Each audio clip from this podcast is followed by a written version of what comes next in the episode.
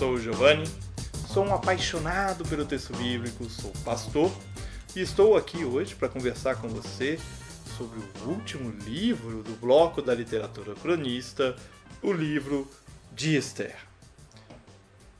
Encerrando o bloco da literatura cronista e também o chamado pelos protestantes bloco dos livros históricos, nós temos o livro de Esther. A Vulgata, tradução para o latim, uh, adiciona a este bloco os livros de Judite, Tobias e de Macabeus. Já na Bíblia hebraica, o livro de Esther se encontra entre os livros de Lamentações e Daniel, pertencendo ao bloco dos escritos.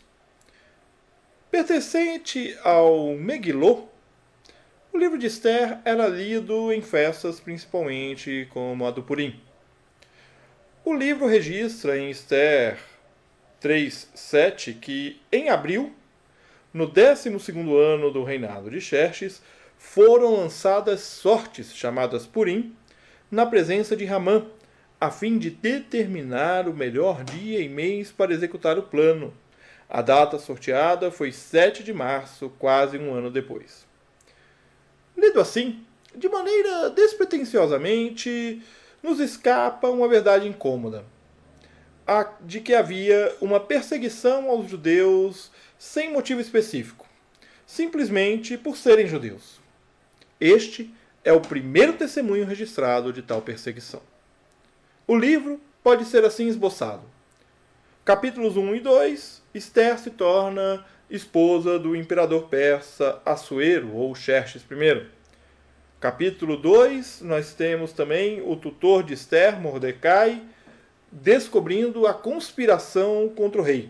No capítulo 3, o oficial persa Ramã consegue que o rei decrete o extermínio dos judeus. No capítulo 4, Mordecai pede a Esther para interceder junto ao rei.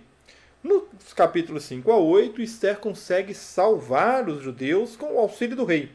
Ramã é enforcado na forca destinada a Mordecai. Por fim, os capítulos 9 e 10, os judeus vingam-se dos seus inimigos e há a instituição da festa do Purim e a definição da data. O livro de Esther, ele acontece, portanto, nos dias de Xerxes I, no século V a.C.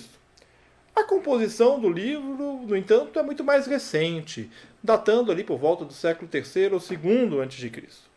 Em 2 Macabeus 15:36, nós temos uma referência a uma celebração ao dia de Mordecai, o que nos leva a crer que já nos séculos II e I a.C. se celebrava a festa do Purim entre o povo judeu.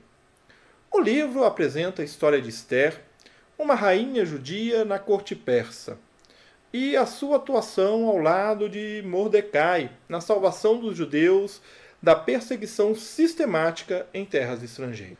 Esther nos mostra como era perigosa a vida dos judeus em terras estrangeiras e apresenta a fidelidade e o apego à fé tradicional como meio de salvação.